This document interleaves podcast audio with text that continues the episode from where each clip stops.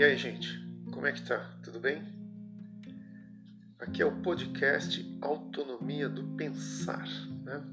A ideia sempre abrir, fechar, abrir novamente assuntos né, polêmicos né, para que a gente possa pensar com a nossa própria cuca. Esta sempre foi a ideia né, do, das outras plataformas que eu trabalhei com o conceito autonomia do pensar. E aqui no podcast a gente vai fazer os melhoramentos dessa possibilidade de ter autonomia no pensar.